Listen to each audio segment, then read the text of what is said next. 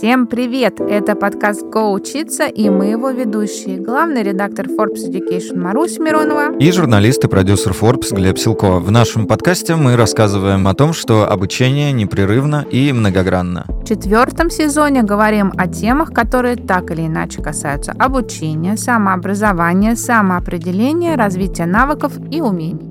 Привычки. Понятие вроде бы знакомое нам с детства. То есть это какие-то действия, которые мы делаем регулярно. Ну, логично. Такие базовые вещи, которые сначала нас принуждают делать родители, вроде почистить зубы. А в сознательном возрасте за полезными привычками, если так можно выразиться, мы уже самостоятельно устраиваем гонку. Читать по 20 минут в день обязательно. Чистить зубы после приема еды. Заниматься спортом те же 20 минут в день. В итоге это становится такой же притчей во языцах, как «начну новую жизнь с понедельника. И есть еще и обратная сторона, всякие раздражающие и вредные привычки. Но про раздражающие это всегда такие маленькие вещи, которые способны на самом деле довести до белого коленя быстрее других способов. Вот россияне, например, признавались, что их больше всего раздражает щелканье суставами, чавканье, хлопанье дверьми, ручкой. Бедные. А, а есть еще и вредные привычки. И вот не надо путать те, о которых говорил Глеб, и те, которые могут принести вред. Например, в 2012 году 18% россиян не представляли свою жизнь без курения. Сейчас фокус сместился к чрезмерному увлечению гаджетами. И хотя история с привычками сродни, как сказала Маруся, вечной гонки, мы не оставляем попыток хакнуть себя и мозг, развив полезное и убрав вредное. Можно ли действительно как-то себя взломать? Об этом сегодня и поговорим. И поможет нам совершить это преступление и разобраться психолог, коуч, ведущая подкаста «Хакни мозг» и проекта «Завтрак с Килиной» Ольга Килина. Здравствуйте, Ольга. Здравствуйте, ребят. Очень приятно, что вы меня позвали, и давайте будем разбираться. Мне кажется, будет здорово.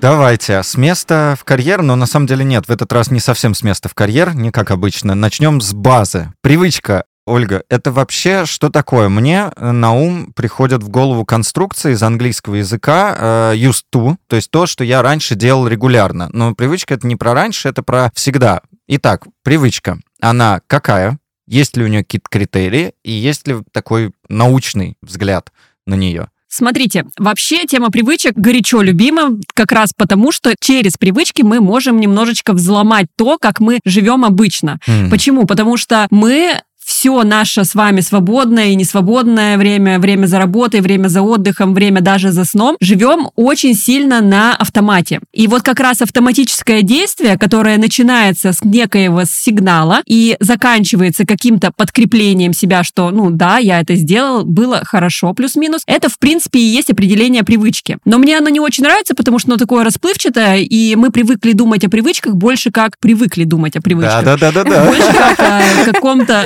больше как о каком-то конкретном явлении, как курение, чтение, угу. занятие спортом. То есть какое-то одно определенное действие, которое мы можем вычленить из нашей там, да, рутинной жизни. Но по факту, если мы будем немножечко копать поглубже, то мы увидим, что вся наша рутинная так называемая жизнь, то есть жизнь, которая происходит не во время каких-то потрясений, а которая происходит изо дня в день, изо дня в день, она строится на автоматических действиях. И вот все, как мы живем каждый день, это и есть одна большая привычка. То есть по факту привычка — это сложившиеся способы поведения. И мне нравится очень определение Джейсона Греха. Он говорит, что привычка — это найденное мозгом решение, которое справляется с повторяющимися проблемами окружающего мира. Mm.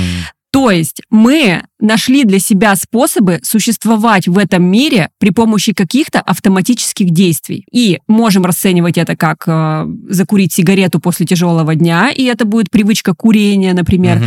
привычка занятия спортом понедельник, среда, пятница, да, ну, условно, и это тоже как бы привычка. Но не надо забывать, что когда вы сажаете себя в свой транспорт, например, автомобиль, вы по привычке пристегиваетесь или по привычке не пристегиваетесь, угу. и это тоже привычка. Как вы сдаете за задом из гаража, или вы там, я не знаю, вылетаете на какой-то гигантской скорости сразу же на шоссе, это тоже привычка. Как вы общаетесь со своими детьми, как вы взаимодействуете со своим романтическим партнером, это тоже плюс-минус mm-hmm. какие-то автоматические действия, которые мозг решил, что ему будет делать выгоднее. Вся наша жизнь тогда это одна гигантская большая привычка жить определенным ага. способом. Тлен и безысходность, и, простите, Ну, вообще, пожалуйста. то есть я вспоминаю название книжки, по-моему, такое «Привычка жить», и то есть это не пустые слова, это действительно так и есть.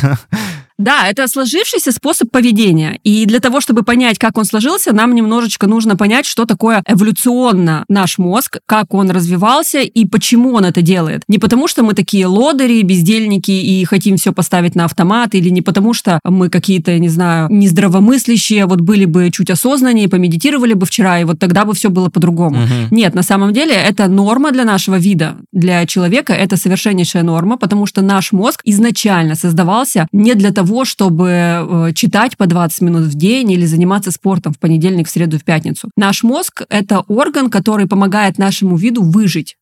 И он на самом деле потребляет огромное количество нашего ресурса. То есть, смотрите, даже если мы возьмем в процентном соотношении, наш мозг является небольшой частичкой нашего тела. Считается, что примерно плюс-минус 2% угу. от всей массы нашего тела. Желе внутри нашей черепной коробки. То есть, если вот я сейчас возьму на, в пересчете на свой вес, ну там кило 200 условно, да, и потребляет он при этом 20% моей энергии. То есть, представляете, mm. вот наш мозг в спокойном состоянии, не в состоянии, когда мы решаем олимпиадные задачи по математике, а просто в спокойном состоянии внутри нашей жизни, рутинной, потребляет 20% всей энергии нашего тела. И, естественно, для того, чтобы мы не сходили с ума и не потребляли еще больше, чтобы нам оставалось на передвижение, на то, чтобы мы могли стакан воды поднять, на то, чтобы мы могли пройтись куда-то, пообщаться с детьми и так далее и тому подобное, он начинает эту энергию как будто бы сберегать. И получается, что он такой энергосберегающий механизм, который не хочет каждый раз принимать новых и новых Фоновый и новых решений. Такой. Потому что, да, потому что каждое принятие нового решения очень сильно изматывает. И вы могли все, наши слушатели, ощутить это, когда вы, например, переезжаете в какой-нибудь город, или это даже может быть достаточно затяжной отпуск, где не all-inclusive, а где вам нужно принимать решения. Например, на каком транспорте добраться до аэропорта, где сегодня мы будем есть, где одежда загрязнилась, ее нужно постирать, да, условно, в отеле нету прачечной или сломалась прачечная. Ну, вот у меня был и недавно вот когда такой начинается... отпуск, он вымотал меня да, и полностью. Он выматывает, да. Это отпуск, после которого нужен еще один отпуск. Почему? Не потому что, ну что мы там устали, давайте, да, ну, Марусь, ну что, ну, ну что ты тут жалуешься, что за проблемы, да, да, да. такие странные у тебя. Но это история эволюционная. Когда мы начинаем принимать слишком много мелких решений мы очень сильно устаем. И если бы мы в повседневной жизни не шли по привычным сценариям, по привычным сценариям, да, вот это слово привычное, мы бы очень сильно уставали. Мы бы заканчивались часов в 5 вечера, дай бог, да, потому что мы постоянно бы принимали миллион мелких решений. В каком темпе нам выехать на шоссе, почитать ли сейчас книгу. Если у вас еще есть, например, какие-то люди, которые зависимы от вас, подчиненные или же, например, дети, вам бы приходилось еще из-за них принимать какие-то решения. Решения, что сегодня поесть, что сегодня надеть, что сегодня у нас будет э, вечером за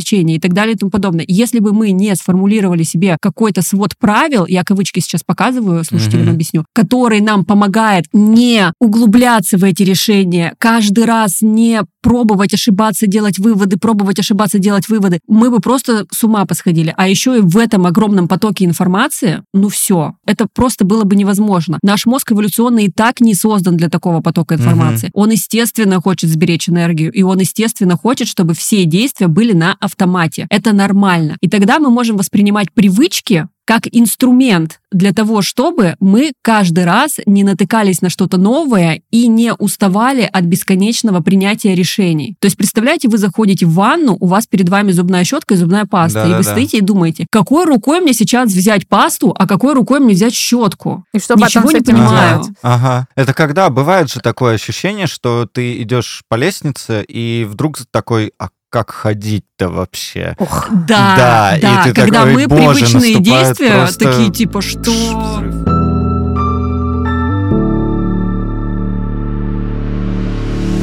Ольга, а у меня в этом контексте вот как раз вопрос. Если вся наша жизнь — это одна большая привычка, что бы мы ни делали, то есть вы прям прекрасно на примерах показали вот тот уровень привычек, из которых состоит весь наш день и ночь. Тогда корректно ли говорить, как мы в подводке к этому выпуску сказали, что есть вредные привычки, есть полезные привычки. Какие-нибудь, есть... которые просто они есть, они неосознаваемые, и не надо их осознавать. Ну, как та же ходьба какая-нибудь. Да, то есть как бы это неправильно получается делить вообще привычки на какие-то виды, то есть они есть и есть, или все-таки вот это деление имеет право на существование, или есть какое-то другое деление? На самом деле любое деление имеет право на существование. Почему нет? Если это упрощает нам наше с вами общение, и нам привычно то, как мы называем эти привычки, это имеет право на существование. Это то, как э, устроен мир, скажем так. То, что на слуху у нас. Какие бывают привычки? Первый ответ, который генерирует наш мозг, это вредные и полезные. На самом деле, да, и это действительно так, но в контексте больше того, что ни те, ни те не вредны для нашего мозга, но, естественно, наносят урон нашему телу, например, да. Mm-hmm. Если мы возьмем вредные привычки курения, то очевидно, понятно, что оно вредно. Оно может наносить урон нашему образу жизни, например, игра в компьютерные игры или гаджетозависимость зависимость. И мы понимаем, что мы не можем работать, пока мы не пройдем определенное количество уровней и так далее. И это тогда вредная привычка для нашей эффективности. Есть общепринятые вредные привычки, а есть субъективно вредные привычки. Например, у меня может быть, как у отдельно взятой персоны, у отдельно взятого человека, какая-то совершенно дурная и вредная привычка не мыть руки после того, как я потискаю свою собаку. Никому от этого плохо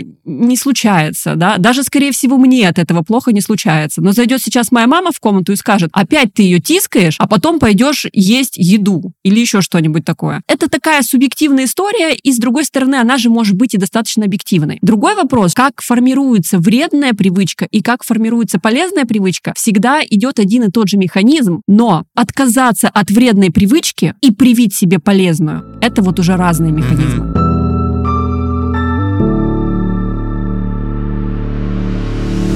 Позже хочется про вредные поговорить отдельно. Сейчас тогда вот раз затронули. Вообще привычки как формируются. Если это такой легальный способ хакнуть мозг, сделать себе жизнь проще, mm-hmm. перевести какую-то деятельность вот в такой режим привычный. Модифицировать э, рутину. Да, можно ли задаться целью и такой, сейчас я сформирую привычку, которая там будет помогать мне жить. Вот здесь именно с научной точки зрения сам механизм формирования, он каков и управляем ли он нашей волей? Небольшое разделение. Смотрите, так, есть так, так. механизм внутри нашего мозга, то есть физиологический механизм, и это история про новые нейронные связи. Наш мозг состоит из клеток мозга, очевидно, они называются нейронами. Между нейронами существуют связи. Это называется нейронные связи. Сейчас я буду объяснять метафорически, чтобы наши угу. слушатели не углублялись в какую-то физиологию и так далее и тому подобное. Смотрите, между клетками мозга, как будто бы что-то начинаем, должна создаться связь, чтобы потом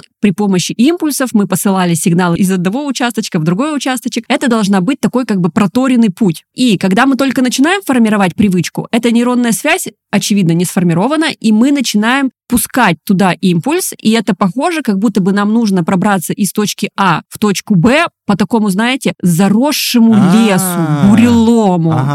То есть и начинается вот эта вот история, когда мы начинаем пробираться сквозь ветки, сквозь палки, тут же болото, тут же увязли, тут же упали, все измазались, какие-то ветки в глаза и так далее. Тяжело. Мы начинаем дальше продолжать этот путь, и каждый день мы снова и снова формируем нашу привычку, и снова из этой же точки А в точку Б мы уже вдруг догадываемся, что, оказывается, можно было протоптать тропинку, что под этим деревом, ну, если пролезть, то до можно... строительства дорог дошли.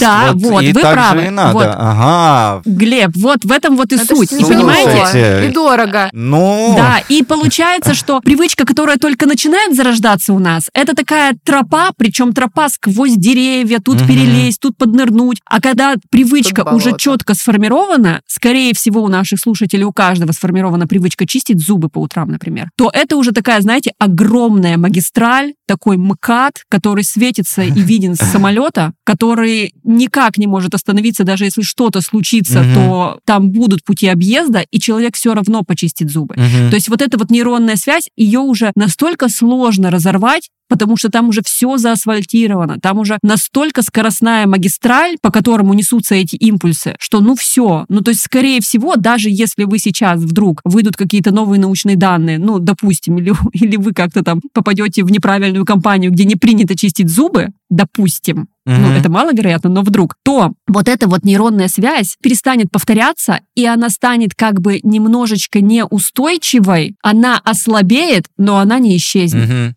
То То есть есть вы дорожка через пять зарастет, лет- но как бы уже попроще будет ее, не, не По- заново уже Сильно проще, Ага. да. То есть если вы через пять лет захотите снова почистить зубы, М. вы вспомните, как это сделать. И И, осмелюсь и вот в этом предположить, что... проблема вредных привычек. Да-да-да, вот что и регресс-то обратно так же работает.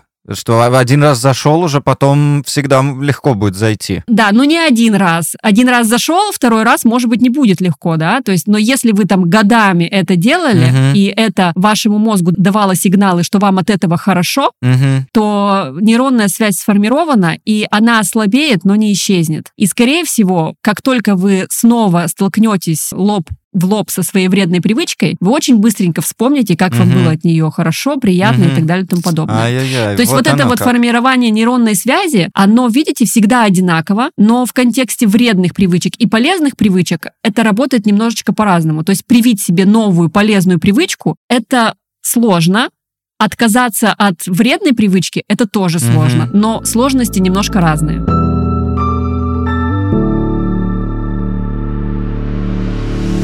Любимая тема, я на нее даже когда-то хотел сделать подкаст одноименный, 20 минут в день.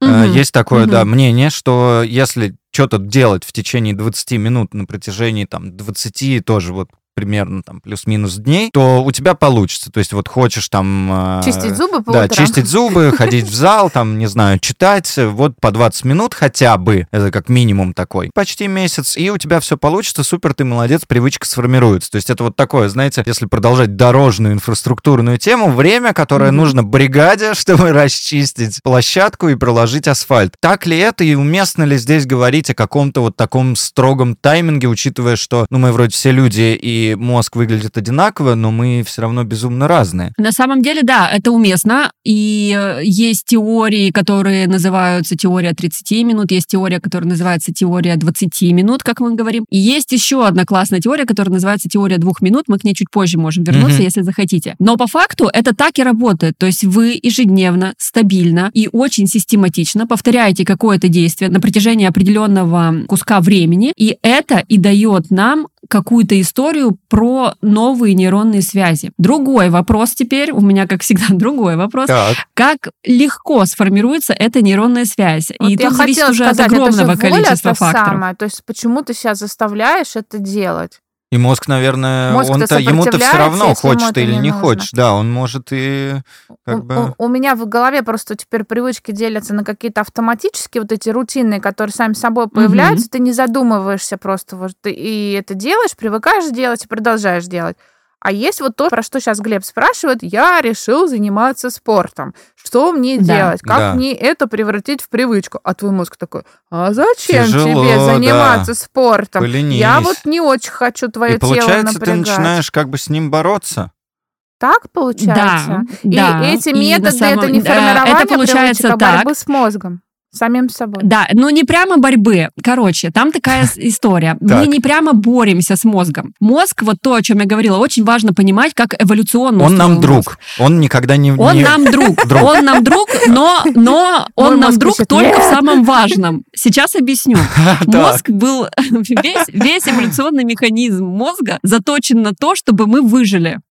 И если объективно у нас с вами спорт не является какой-то историей про выживание, Мгм. потому что, ну, жили же мы как-то там, я не знаю, Без зала, огромное да. количество времени без спорта, И без то чтения. зачем и без чтения мы выжили? То есть наш мозг немножечко подуспокоился. Ага. То теперь поди докажи мозгу, что тебе нужен спорт, потому что тебе вдруг врач сказал, что лучше бы усилить физические нагрузки. Поди ему еще докажи. А, Потому что, в принципе-то, он как бы Ну да. со своей функцией прекрасно справляется. Он справляется. Зато вот и сигареты, табачок нормально. покурил А и вы- ништячок, сразу он быстро запоминает. Ну, ему ж хорошо. Да, Потому что хорошо, потому что, ну, ну это как дрессировка. То есть э, собака, собака сделала команду, ей дали поощрение вкусное, например, мозгу хорошо. И вот для того, чтобы понять, как мы можем себе прививать привычки в обход вот этого угу. механизма, когда мозгу в принципе ничего не нужно, мы сейчас будем с вами разбирать так давайте называемую петлю привычки. Ага, давайте. давайте. Да, вот это как раз ключ ко всему и вся вообще история, как это формируется. То есть мало знать, как это формируется внутри мозга при помощи нейронных связей, нейрогенеза, генеза угу. и так далее. Тут важно понимать вот с точки зрения каких-то простых человеческих факторов.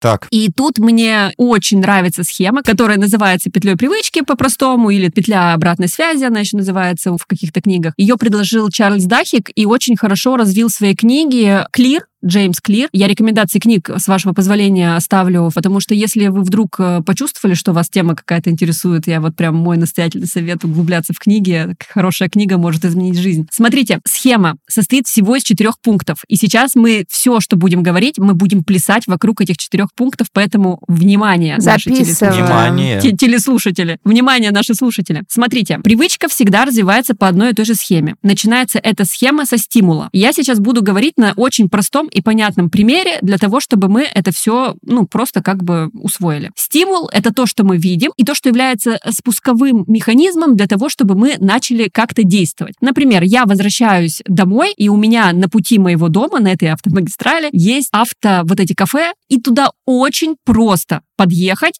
по пути к моему дому. Угу. И каждый раз, когда я еду с тренировки условной, с хорошего действия, да, с полезной привычки, я вижу объявление о том, что мы открыты, мы можем накормить тебя плохой едой. Это стимул. Угу. То есть мы что-то увидели. Следующий момент — это желание. Я увидела, и я такая, блин, как хочется поесть какой-нибудь вредной еды. Да. То есть, по факту, это наша мотивация. Мотивацию привычно для людей воспринимать в каком-то положительном смысле, угу. по типу, где же мне найти мотивацию заниматься спортом? Угу. Но на самом деле мотивация — это от слова мотив. То есть мотивом может быть даже просто расслабление после того, как наелся вот этой вот вредной еды. Или мотивом может быть, там, я сейчас лучше не буду работать, буду отдыхать, потому что мне отдыхать интереснее, ага. да? Это тоже мотив и тоже мотивация. То есть, вот смотрите, произошел стимул, произошла история про желание. Это как будто бы, знаете, какая-то называется такой отсек проблем стимул и желание. Следующим пунктом идет отсек решений. И мы уже делаем реакцию на то, что мы захотели. Эта реакция может быть заехать, эта реакция может быть проехать мимо, потому что, ну а что я сейчас спортом занималась, зачем два часа, да? Mm-hmm. Это может быть реакция позвонить э, домашним и сказать, что сегодня я сделаю домашний вариант этой еды, там, например, домашний бургер или еще что-то. Реакций может быть огромное количество. Но когда мы говорим о привычках, то, скорее всего, если мы говорим в контексте вредной привычки, мы можем заехать, и это и есть реакция. Mm-hmm.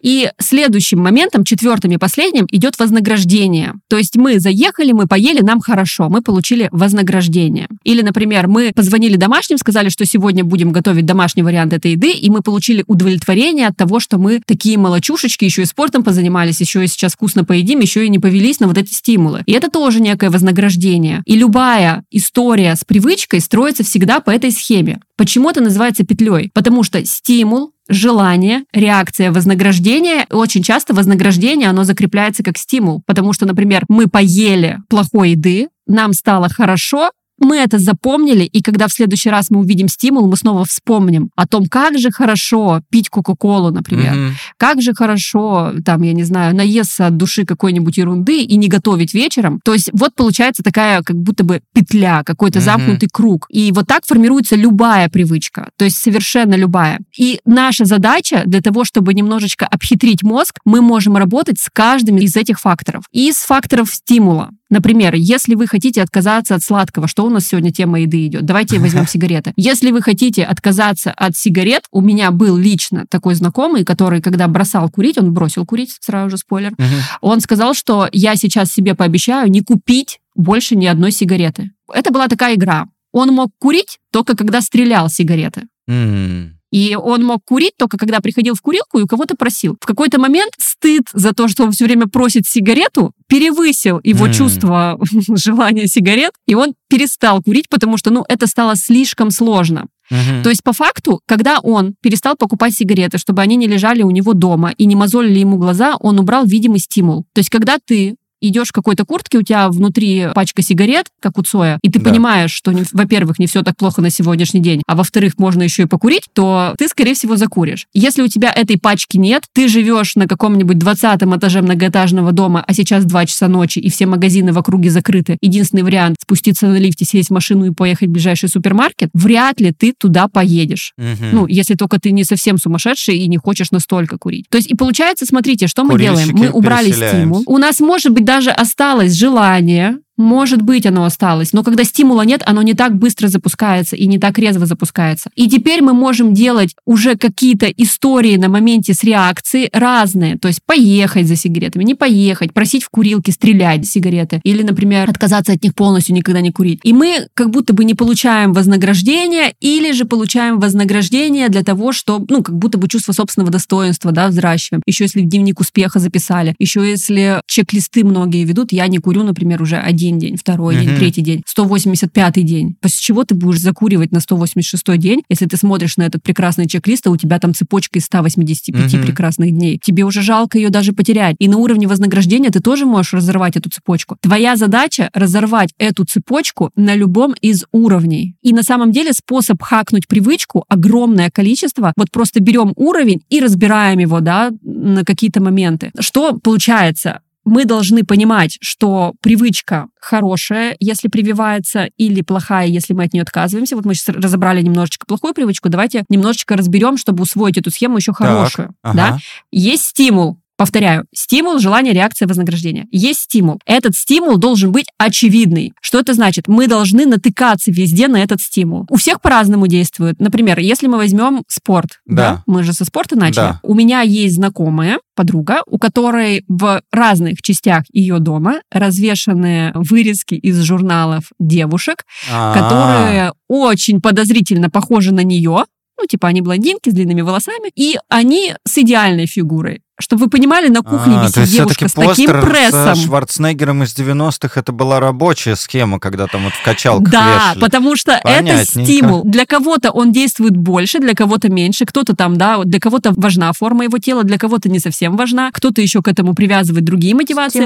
Но быть как будто бы, когда ты подобран. открываешь холодильник и видишь на холодильнике фото девушки, то это стимул для того, чтобы немножечко переключиться. Это Мгм. стимул для того, чтобы пойти, например, куда-то на спорт и там, или так далее. У всех разные стимулы, совершенно разные у всех стимулы. Но стимул всегда должен быть очевидным или в качестве примера плохой привычки он должен быть максимально неочевидным. Мгм. Ничего не должно вам напоминать о курении. Понятно. То есть Сложно. стим- стимул, Курилку стимул должен быть ходить, либо ага. очень виден и все время вам напоминать о том, чего вы хотите, потому что это следующий этап, Ага. либо максимально не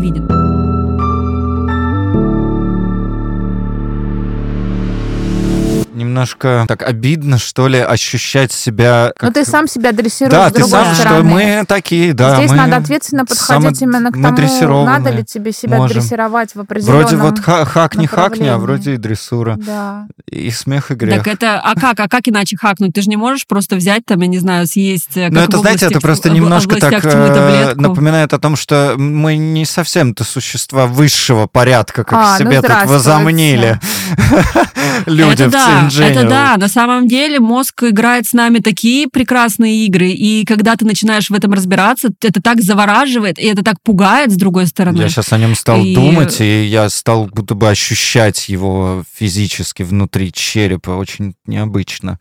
Хорошо, давайте Да. продолжим. Да, Или, пока... или это, или это мозг такой, давай поощущаем что-нибудь внутри черепа. тебя постимулирую изнутри ну немножко. Все, я сейчас такую кроличью кротовью нору провалюсь. Ну, Ой-ой-ой. конечно. Так, хорошо, Конечно, стимул разобрались, На идем руку дальше. держись, и Стимул все. разобрались. Держись за идем дальше. Следующее. Поехали. Держимся дальше, давайте, де- держим внимание. Следующий момент — это желание, это мотив, и это должно быть максимально привлекательно или максимально непривлекательно в случае плохой привычки. Мгм. То есть мы должны еще и немножечко себя накрутить, насколько круто это будет, если я буду заниматься Мгм. спортом. Можно привязать сюда какие-то социальные плюшки, потому что мы социальные существа, и мы такие, блин, в моей пещере все просто обалдеют, Мгм. если я убью мамонта и приду Мгм. такой с шестью кубиками. Мотив, он может быть даже с точки зрения, например, здоровья. Для меня, например, огромной мотивацией заниматься спортом стал момент, что я понимаю, сколько мне лет, для слушателей мне 38 лет, и я понимаю, что мое тело немножечко начало уже так сдавать, уже не могу там тусить полночи без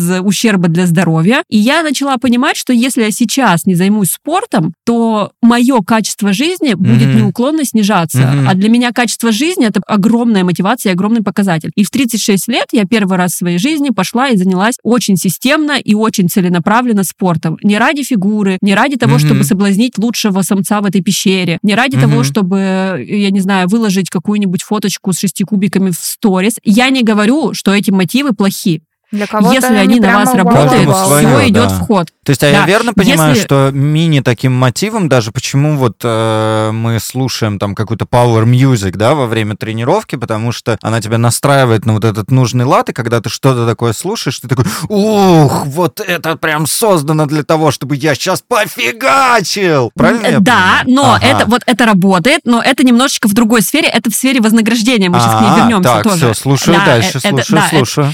Тут, тут мы именно про мотив и про желание. Не когда мы уже в зал пришли, а вот именно вот, ну, вот слово мотивация. Вот, вот Ага. это про нее. Вы должны все понимать, наши слушатели, что сейчас, конечно, очень модно искать мотивацию, очень прекрасно и замечательно, но иногда нужна тупо дисциплина. Мгм. Тупо взять себя и при помощи трех остальных моментов подсластить себе пилюлю спорта. Я сейчас беру в кавычках, потому что под спортом мы любую Ну да, привычную- что привычку себе, да, Мгм. можем привить. И вот пока мы ждем мотивацию, и пока мы ждем, что мы проснемся, и как захотим, вот как от эффекта этой музыки, зафигачить в зале, там, я не знаю, 5 километров на беговой дорожке, жизнь проходит, э, мозг такой, типа, «Пф, я не собираюсь тебе этого давать, потому что это объективно неинтересно. И, и вот, пожалуйста, вот, вот и вся история. Но если на вас работают какие-либо дурные уровни мотивации, назовем это дурные, чтобы мы тут, э, я не знаю, не, не углубились в пучины каких-то историй, что, ой, это неправильно. Ага. Отмстить бывшему — это неправильная мотивация. Вот.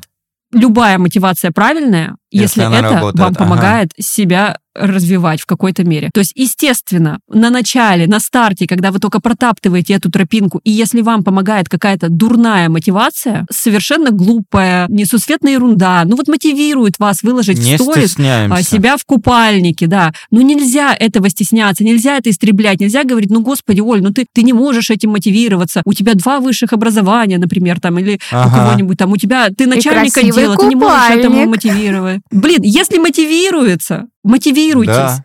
Ну, то Слушайте, есть золотые это история про слова. то, что представляете там, что вы там кого-то встретите, какого-нибудь бывшего одноклассника, Ваську из первого подъезда, который вам в тот раз во втором классе-то что сказал, за, за косу дернул. Ну, представляете, ну, боже, ну, помогает, ну, пусть эта тропинка проложится уже. Когда уже там будет, пусть не МКАД, но какая-то прямо такая проселочная дорога, там уже смените куда-нибудь мотивацию. Но пока мотивируется, мотивируйтесь. Вот, это история про мотивацию, про желание. Естественно, на вредных привычках искать мотивацию не надо. Мозг все сам сделает. Мгм. Пришел с работы, весь в стрессе, начал играть в компьютерную игру, расслабился. Вот тебе и мотивация, да. Мгм. То есть как бы мотивация, чтобы расслабиться. Мгм. Следующий момент – это реакция на стимул, то, что вы захотели и так далее. Вот тут прекрасная штука, с которой можно играть просто бесконечно. Нужно упрощать и усложнять то, как вы это делаете. В случае вредных привычек вам нужно максимально усложнить путь Мгм. обратно к вредной привычке. Как с сигаретами, например. Помним, да? Мгм. Да. 21 этаж, лифт, дома нет сигарет. Да-да-да. В случае хорошей привычки вам нужно максимально упростить путь к хорошей привычке. Что это значит? Это значит, что если вы задумали бегать утром, мы сейчас говорим полярные привычки, но мы же понимаем, что это и может быть привычка к обучению, к чтению, к чему Да. угодно. Задумали бегать утром. Ноябрь, слякоть, мозг понимает, что нам это не нужно, Темно это утром. вообще противоречит Мгм. э, всей идее выживания, выбежать в 8 утра в слякоть в ноябре. Это вообще не про нас. Он будет саботировать. Вам нужно это понимать, что ваш мозг, насколько бы вы не были замотивированы вечером за просмотром рекламных роликов Найка, Мгм. да, то, Мгм. что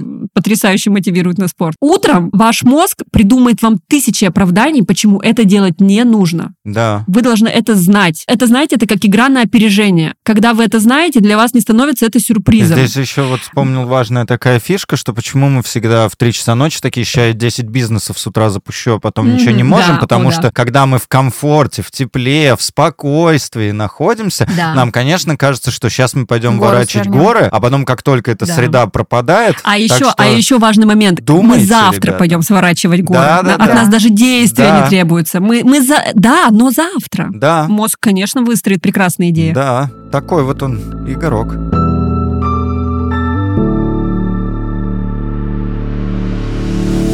Итак, продолжим, да. В ноябрь слякоть, не выходим. Ага. Ноябрь, слякоть. Вы должны понимать, что завтра, ну, вы ночью сидите, планируете пробежку, и вы должны понимать, что утром вы не захотите туда бежать. Вам нужно максимально упростить путь до этой пробежки. Вам нужно сразу же под кроватью оставить кроссовки, лечь спать в форме, ну это я утрирую, Да. у вас должно рядом с кроватью висеть форма и кроссовки, и ваша задача сработать на опережение. То есть для того, чтобы наш А. мозг придумал тысячу оправданий, ему нужно достаточное количество времени и достаточное количество энергии. Но если вы просто пообещаете себе, что вы сейчас просто, просто наденете спортивную форму и просто выбежите, и пробежите там, я не знаю, вокруг дома и вернетесь, то мозг чухнет, что с ним происходит только в лифте, когда вы уже будете в кроссовках и в спортивной форме. Ага. Вот тут очень важно понимать, что нельзя ни в коем случае потерять ключи и искать их, чтобы не смочь выйти из квартиры. А, Потому что это те самые секунды, где мозг скажет, ну, это знак. Да. Это знак. Мы никуда не В бежим. лунный календарь Мы- тоже не заходим. Никуда. Никуда, Да, никуда да, не да. сворачиваем. К телефону не тянем, к телефону вообще не тянемся. там вообще, там так называемый дешевый дофамин, он засосет в эти дофаминовые петли,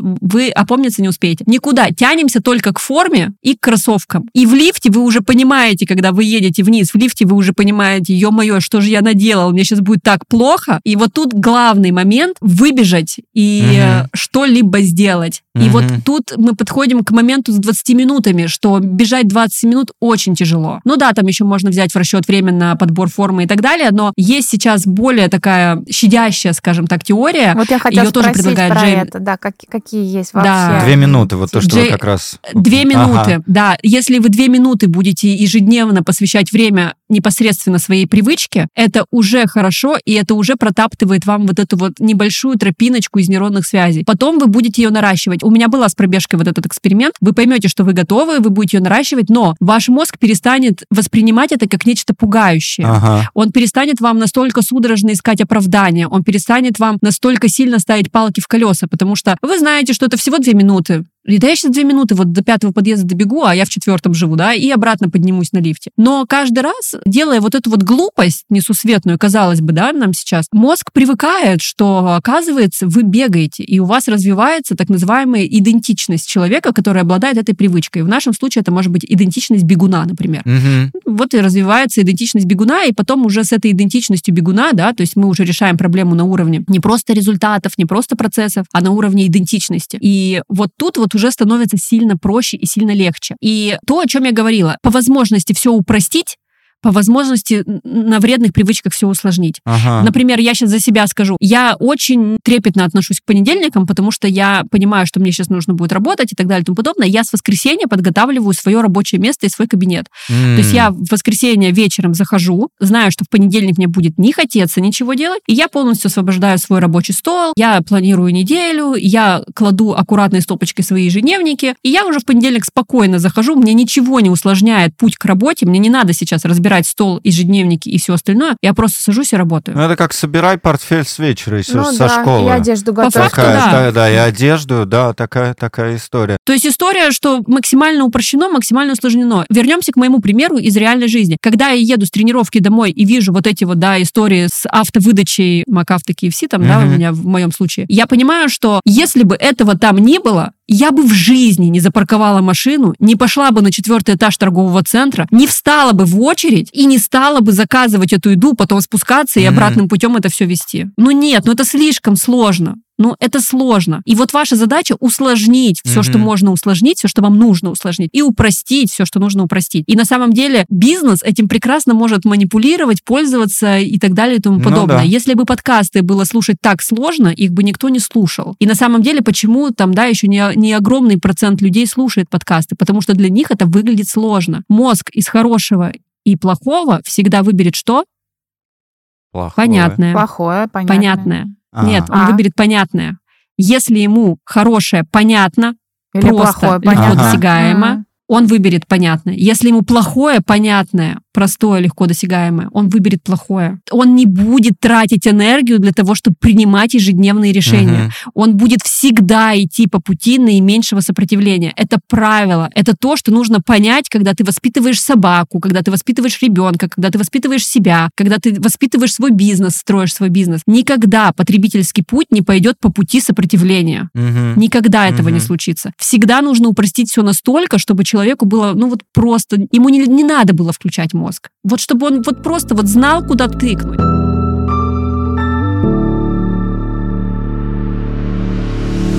Допустим, я хочу каждый день 30-40 минут слушать какие-то полезные подкасты, какие-то э, смотреть видео про саморазвитие, неважно. И Мгм. вроде бы у меня есть стимулы, вроде я понимаю, для чего мне это, и все-все-все-все-все начинаю, но в какой-то момент у меня может падать мотивация. Кстати, в онлайн-обучении, мы это не один раз уже обсуждали на подкасте, мотивация падает где-то на середине обучения, и очень многие бросают, Да, не там доходят есть до целый конца. график, да, Это как прям- оно обычно работает. Вот ч- Да, да, да. чем себя можно взбодрить в этот момент? Какие есть еще способы себя дополнительно мотивировать, чтобы все-таки выходить на улицу, бегать, чтобы учиться онлайн условно, чтобы читать, неважно, Ну, то есть, чтобы когда ты делать что-то чувствуешь хорошее. уже, что пик мотивации, желания всего на свете прошел, а до А результаты результата еще, еще да. далеко, да, и ты сдаешь. И стимул как-то размывается, и мотивация Да. теряется. Тут смотрите, тут, во-первых, нельзя забывать, что не мотивация единый, и что мы, как люди, все-таки способны к самоконтролю, Волевые. способны к дисциплине, Ой. да, и мы можем усилием воли сказать себе, да, сейчас середина пути, да, это у нас на этой схеме называется долина отчаяния, да, я сейчас в ней, но мне нужно себя просто перебороть сейчас. И эта история про то, что у нас есть это. Но сейчас мы поговорим о четвертом пункте нашей петли, и тут вот мы поймем, как можем себе помочь. Это самый приятный путь петли, который называется вознаграждение. И вот тут огромное количество лайфхаков, просто кто во что гораст. Вот Маруся сейчас сказала там, да, я понимаю, что вот э, хочу учиться, хочу слушать аудиоверсии, ну как-то вот забываю потом, Мгм. все это стирается, и не могу уже себя заставить в итоге. История с вознаграждением. Казалось бы, да, в случае с курением, с вредной едой понятно, в чем вознаграждение, но вознаграждение всегда может быть немножечко неочевидным и надуманным. У меня ежедневные эфиры там про эффективность и продуктивность. Я недавно проводила прекрасный эфир по поводу того, как в 1900, по-моему, 60-х годах в Пакистане победили огромное процентное соотношение а, всех инфекций в э, малоимущих народах и в трущобах. А- Они их пытались учить, что нужно мыть руки. Просто нужно было мыть руки. Так. Это нормально. То Ага. есть все страны проходили через этот этап, где э, людей обучали мыть руки. Ага. В пандемию мы тоже с этим столкнулись, Ага. нас снова По начали новой, учить мыть да. руки. И вот там вот была история, что людей начали учить мыть руки, не снижается процент. Э, Людей заставляют мыть руки, не снижается процент. Людям раскидывают листовки по улице, не снижается процент. Медицинский работник, который поехал туда с миссией, он договорился с э, компанией Procter Gamble и поставил туда мыло Safeguard. Мыло Safeguard в тот момент пенилось лучше, чем другие мыла. Оно было ароматным и давало какой-то новый опыт. Мгм. И что вы думаете? Люди начали мыть руки. М. Потому что это стало весело. Приятно. Прикольно. Это весело. стало. Да. приятно, прикольно, кайфушно. Это стало какой-то некой игрой. Это момент о вознаграждении. Ага. Мы можем тысячи раз думать, что вознаграждение в том, что мы не заболеем, и поэтому мы моем руки. А можем купить себе любимое мыло, пусть оно будет дороже, пусть оно будет в стеклянной прекрасной банке, пусть оно будет от любимого бренда, пусть оно будет стоить необоснованно дорого. Но вы заходите мыть руки, и вы чувствуете, это я сейчас уже не про Пакистан говорю, про наше время, Да, и вы чувствуете этот аромат, вы чувствуете, Ну, как это все классно, да. вы чувствуете эти кайфушки. И вот это вот то вознаграждение, которое в принципе не подразумевалось процессом, но вы его получили. Ага. И эта история вот в этой петле про то, что привычка должна нравиться. Процесс того, что вы делаете, должен нравиться. И это, ну, или не нравится в стороне вредных привычек.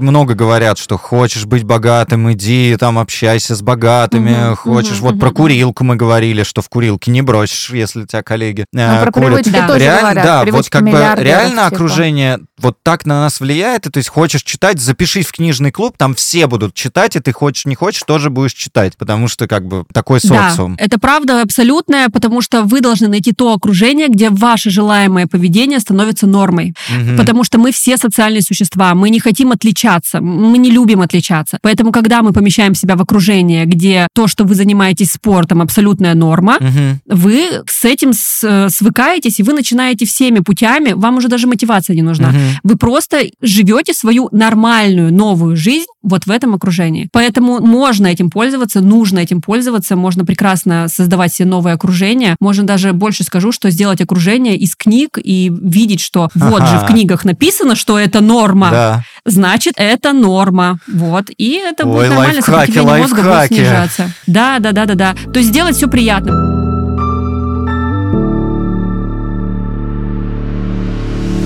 Получается, в итоге, что мы имеем? Петля привычек на каждом этапе стимула, желания, реакции, вознаграждения. Мы прорабатываем и придумываем свои собственные лайфхаки, меняем окружение по возможности, больше читаем для того, чтобы убедиться, что, в принципе, мы не какие-то сумасшедшие, и вот же люди делают, все делают, все получается. Немножечко подкрепления позитивного на привычках и немножечко еще поднакрутить, как будто бы негативного такого истории в случае вредных привычек. Просто сядьте, пропишите это все, любую свою привычку, возьмите себе какой-то определенный срок и хакните ее, и будет вам счастье. Привычек можно привить себе просто огромное количество, и все они будут работать на вас. И это совершенно другая, качественная жизнь, которую вы можете сами себе создавать. Ольга, спасибо большое. Я вот сейчас поняла, что четвертый сезон, он становится про познание себя. О чем я Да, говорю? О том, конечно.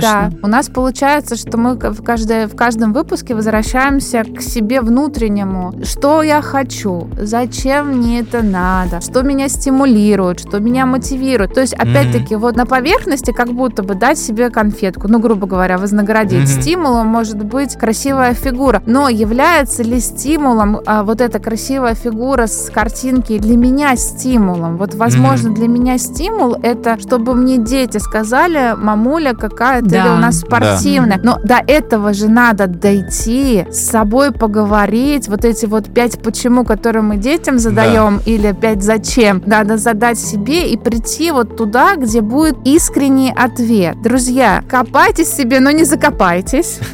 Э, Не уходите в долину отчаяния, не встречайтесь с асфальтом реальности, будьте на позитиве и протаптывайте ту дорожку, которая принесет вам максимум пользы и радости.